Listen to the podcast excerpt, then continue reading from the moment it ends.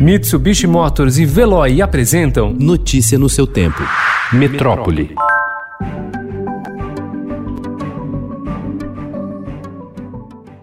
A cidade de São Paulo ultrapassou oficialmente a marca das 10 mil mortes por Covid-19 nesta quarta-feira, conforme dados da Secretaria Municipal da Saúde. A capital responde por mais de um em cada 10 óbitos no país e representa 41,7% do total de fatalidades no estado, que lidera em casos e óbitos. O Brasil é o segundo no mundo em relatos, mas se só a capital paulista fosse um país, estaria em 13º em óbitos, conforme dados oficiais levantados pelo site Worldometers. Superaria, por exemplo, o total de mortos em Chile, Argentina, Alemanha e África do Sul.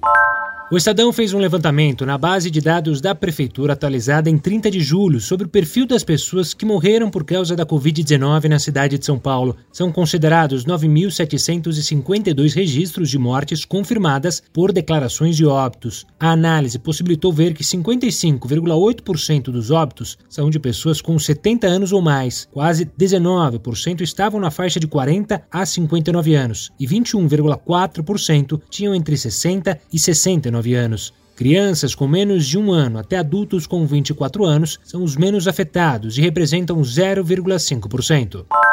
Jorge Francisco Gomes, de 50 anos, foi uma das vítimas. A filha Natália lembra que ele era o papai de todos. Tinha solução para tudo. Não importava onde estivesse, logo chegaria para te socorrer.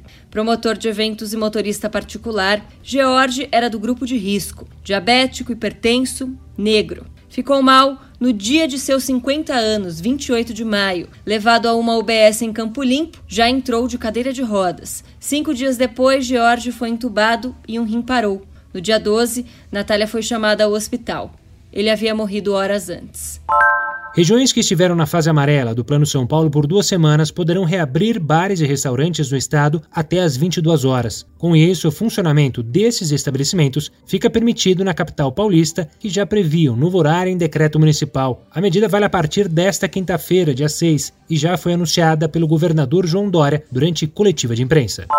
O prefeito Bruno Covas reforçou que o decreto municipal já previa o funcionamento até às 10 horas da noite e para bares com áreas ao ar livre, mas anunciou ainda um decreto que vai autorizar o início das obras de um projeto piloto para permitir mesas e cadeiras em calçadas. Nesse projeto piloto, nós vamos autorizar o uso do passeio público das áreas destinadas a estacionamento de carros para que esses estabelecimentos possam através de parklets ou outros instrumentos, construírem espaços para aproveitamento desses locais, para colocar as mesas, eh, definindo exatamente quem são os estabelecimentos responsáveis por aqueles espaços e dessa forma um acompanhamento mais próximo da área da vigilância sanitária. Pessoas que foram expostas a outros tipos de coronavírus, como aqueles que causam resfriados comuns, podem desenvolver sintomas menos graves da Covid-19, aponta novo estudo feito por cientistas do Instituto de Imunologia de La Jolla, na Califórnia. A pesquisa, publicada na revista Science, ontem analisou amostras de sangue de alguns voluntários coletadas em 2019, quando o novo coronavírus ainda não estava circulando pelo mundo. O diretor do Programa de Emergências da Organização Mundial da Saúde, Michael Ryan, afirmou nesta quarta-feira que 10% da população mundial foi infectada pela Covid-19 e o restante permanece vulnerável ao vírus. Ryan disse também que realizar a volta às aulas em países que não controlaram a transmissão de Covid-19 piora o problema. So we all want school. But the reality is that unless the disease is controlled, the community, I'm not saying absent, but unless we have control over the virus and we're suppressing the virus, then opening schools in the context of fully blown community transmission is likely to make the problem worse, not better.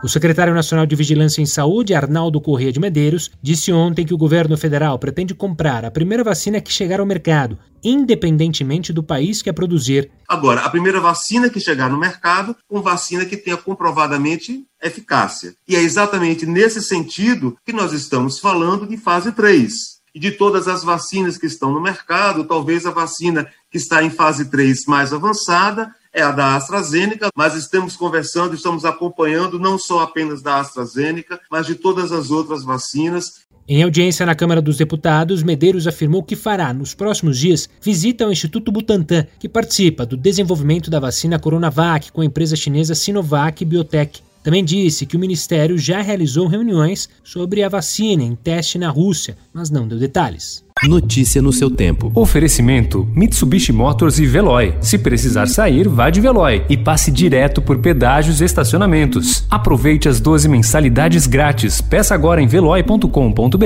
e receba seu adesivo em até 5 dias úteis. Veloy, piscou, passou.